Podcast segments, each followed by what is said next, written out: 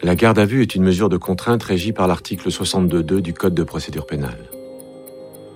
Elle est décidée par un officier de police judiciaire à l'encontre d'une personne soupçonnée d'avoir commis ou tenté de commettre un crime ou un délit.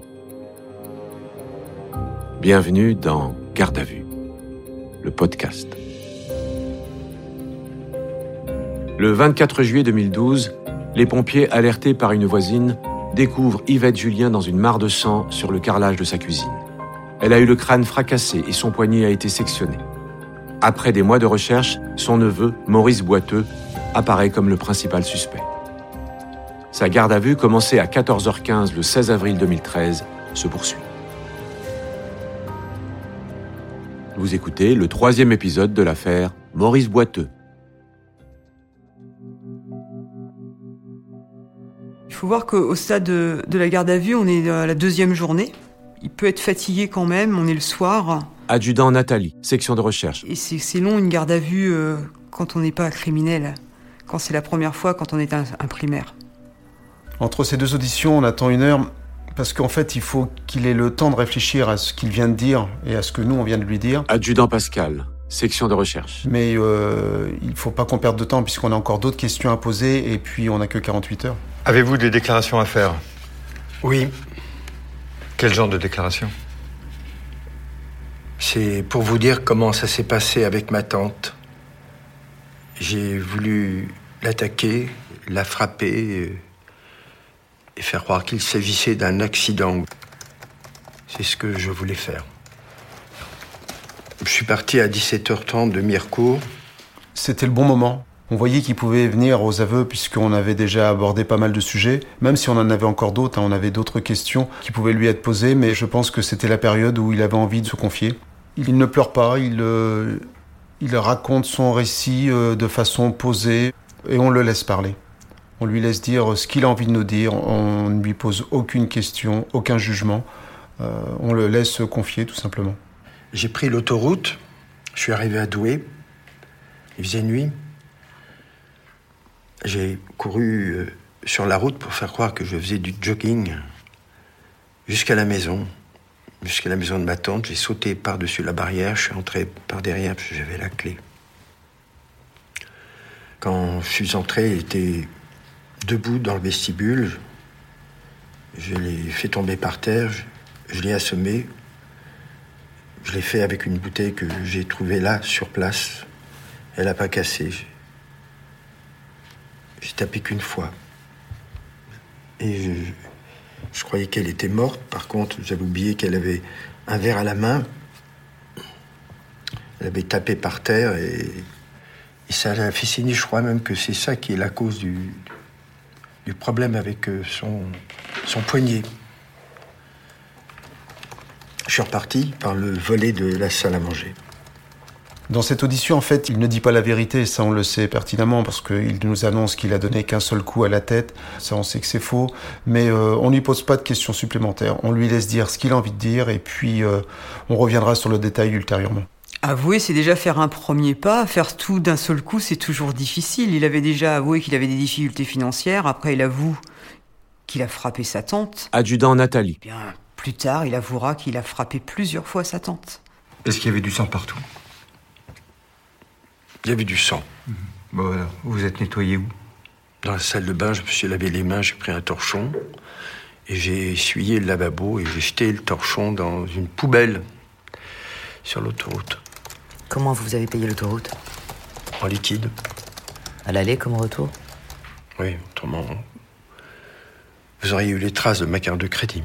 Maurice Boiteux est quelqu'un de très organisé dans sa vie et il va l'être euh, dans la préparation de son crime. Alexandre Boutier, avocat de Maurice Boiteux. Mais il manque quand même un élément euh, déterminant, c'est-à-dire que il y a quand même euh, quelque chose de tout à fait euh, singulier, de surprenant dans ce dossier, c'est qu'il n'y va avec aucune arme. Vous avez autre chose à dire? Non, je n'ai aucun détail qui me revienne pour l'instant. On va faire une pause, monsieur Boiteux.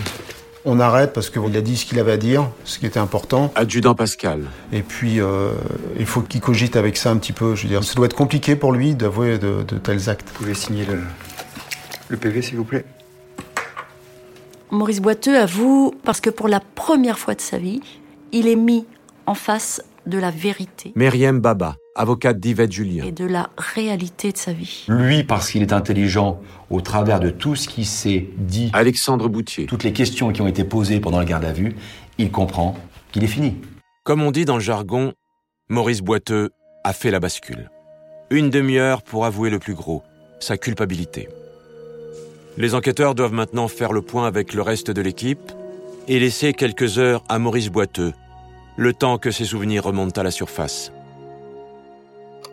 Les gendarmes ont besoin de détails supplémentaires. Quand ils reprennent l'audition, quatre heures plus tard, ils espèrent que Maurice Boiteux va leur lâcher une preuve matérielle indiscutable qui leur fait défaut jusqu'ici. Alors reprenons, monsieur Boiteux. Vous êtes dans la maison, et qu'est-ce qui se passe? Euh, J'étais euh, dans la cuisine, seul. Et puis ma tante euh, s'est levée, alors je me suis caché dans la cave. Elle a bu quelque chose, elle a rééteint la lumière et elle s'est redirigée en direction de, sa chambre. Je l'ai suivie, j'ai hésité en me disant que, que je ne pouvais pas faire ça. J'ai pensé à Esther, à Dasha. Je me suis dit qu'il me fallait du courage. Que c'était ma tante. Mais que j'avais besoin d'argent pour les petites. Il s'est trouvé dans une situation qu'on appelle en psychologie de dissonance cognitive, c'est-à-dire qu'il aime sa tante et en même temps il a besoin de la tuer. Jean-Luc Brière, expert psychologue. Pour hériter d'elle. C'était les deux vieux de la famille, les deux vieux, la tante avait 90 ans et lui une soixantaine d'années. Et pour sauver les jeunes, pour sauver la famille, eh bien il fallait que les deux vieux se sacrifient. Et lui, s'il a sacrifié sa tante, lui aussi s'est sacrifié. C'est pas de gaieté de cœur, je dirais, qu'il va aller tuer sa tante euh, comme ça. J'avais une bouteille que j'avais remontée de la cave. Je l'ai prise par les épaules. Je l'ai tapée sur le côté droit. Quand elle s'est écroulée euh, en arrière, elle s'est retournée sur le ventre et là, je l'ai tapée plusieurs fois. Ah non, j'ai oublié de dire que la bouteille dont je me suis servi, je l'ai nettoyée dans le lavabo, je l'ai essuyée, je l'ai remise dans, dans la cave. Si elle y a encore, il y a une tache de sang dessus. Ça fait comme des taches de, vin. Quand il nous parle de cette bouteille qu'il va récupérer à la cave, effectivement, là, on a un élément probant, euh, une preuve matérielle qui ne peut pas disparaître. Et là, en fait, c'est l'élément qu'on attendait. On savait qu'on n'avait plus qu'à aller euh, faire une perquisition dans cette maison et, et récupérer l'arme du crime. Et l'arme du crime était présente toujours dans le casier à l'endroit précis où nous l'avait désigné. Monsieur Boiteux, lorsque vous, vous quittez la maison, est-ce que vous pensiez que Tata Yvette était encore vivante? Le sang ne, ne coulait plus au niveau de sa tête. Alors moi, je ne me suis pas dit si elle allait mourir ou pas. Moi, je suis parti tout de suite. Les gendarmes ont pratiquement bouclé leur dossier. Maurice Boiteux va passer sa deuxième nuit en geôle. Au matin du deuxième jour, il accepte enfin un petit déjeuner. Avant de le présenter au juge d'instruction, les enquêteurs décident de l'entendre une dernière fois. Il y a encore quelque chose qu'ils ne comprennent pas. Vous savez que nous avons les images vidéo des péages, mais pourtant on n'a pas vu votre voiture. Comment vous expliquez ça? Ah ben, Vous verrez ma voiture sur les vidéos, mais pas avec euh, la bonne immatriculation, parce que j'avais pris des morceaux de scotch pour euh, maquiller les plaques. Je me suis arrêté avant le péage, puis avec des petits bouts de scotch, j'ai transformé les lettres, pas les chiffres, les lettres. Le B, par exemple, j'ai mis un bout de scotch pour en faire un D. Il avait tellement bien préparé son coup qu'en en fait, on comprend mieux pourquoi on n'avait pas trouvé trace de son passage et de sa venue à, à Douai-la-Fontaine. Et vous aviez votre téléphone quand vous êtes allé à Douai? Non, je l'avais laissé. J'avais vu qu'à la télé, euh, les téléphones, ça permettait de, de repérer les gars, alors je l'ai laissé à la maison. Maurice Boiteux avait absolument pensé à tout, ce qui est assez incroyable pour un primaire. Tout ce qu'il a fait, c'est du domaine du crime parfait. C'était quoi votre plan quand vous êtes allé chez votre tante? Je pensais la faire tomber de son lit et faire croire à un accident, mais elle était debout, j'ai dû donc changer mes plans. J'ai pas pu aller jusqu'au bout. C'est pas facile à faire le truc. Vraiment, j'ai du mal à le faire. Par rapport aux blessures de Tata Yvette, ça correspond pas trop avec ce que vous nous avez raconté. Vous avez pas pris un morceau de verre pour la couper? Je me souviens pas avoir pu prendre un bout de verre pour lui couper le tendon. Non. Vous êtes sûr? Non, je suis pas sûr. Et quelle a été votre réaction quand on vous a dit que Tata Yvette n'était pas morte? J'étais content. On m'a demandé d'informer Yvette. C'est ce que j'ai fait. Et j'ai préparé Yvette doucement à d'abord l'hypothèse que c'était pas un cambriolage qui avait mal tourné, puisque c'est ce qu'elle pensait, Meriem Baba. mais qu'on avait voulu l'éliminer. Premier choc. Et puis, euh, deuxième choc, lui annoncer que celui qui voulait l'éliminer et celui qu'elle aimait le plus au monde, c'était Maurice. Et quand je lui ai dit, ses premiers mots a été de dire je m'en doutais, mais je voulais pas le croire. Et ensuite, elle a éclaté en sanglots et jusqu'à sa mort, elle a pleuré. Qu'avez-vous à dire pour conclure?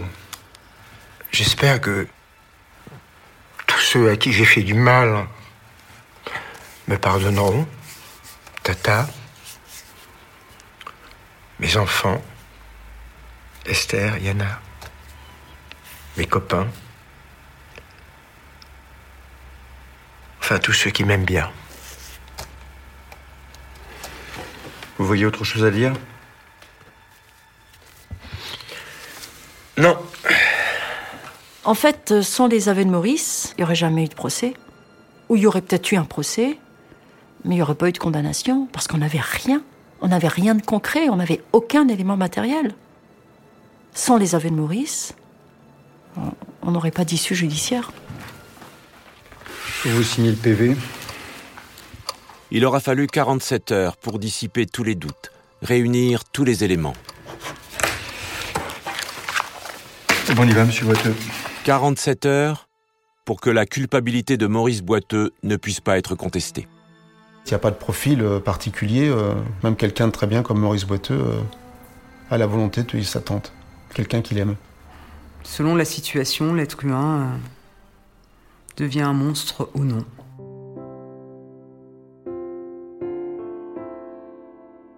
Trois ans après les faits, en janvier 2015, le procès de Maurice Boiteux s'est ouvert devant la cour d'assises d'Angers pour tentative d'assassinat. Yvette Julien a voulu assister à l'audience. Elle est même venue témoigner.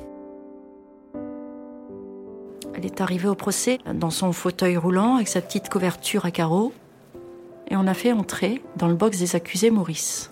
Silence de plomb dans la salle d'audience. Et à un moment donné, elle se tourne vers la droite et son regard croise celui de Maurice. Et là, la scène est euh, surréaliste. Elle se met à crier le prénom de son neveu adoré. Et lui répond aussitôt Tata, Tata.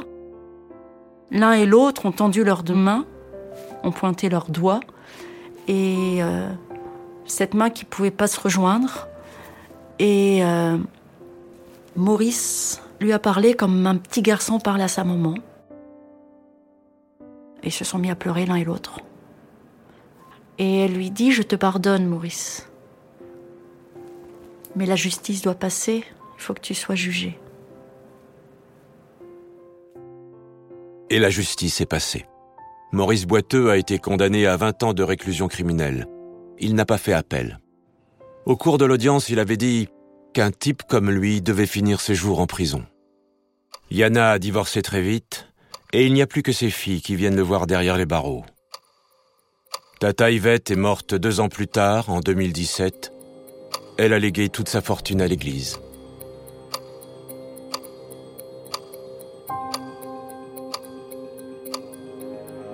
Vous venez d'écouter le dernier épisode de l'affaire Maurice Boiteux.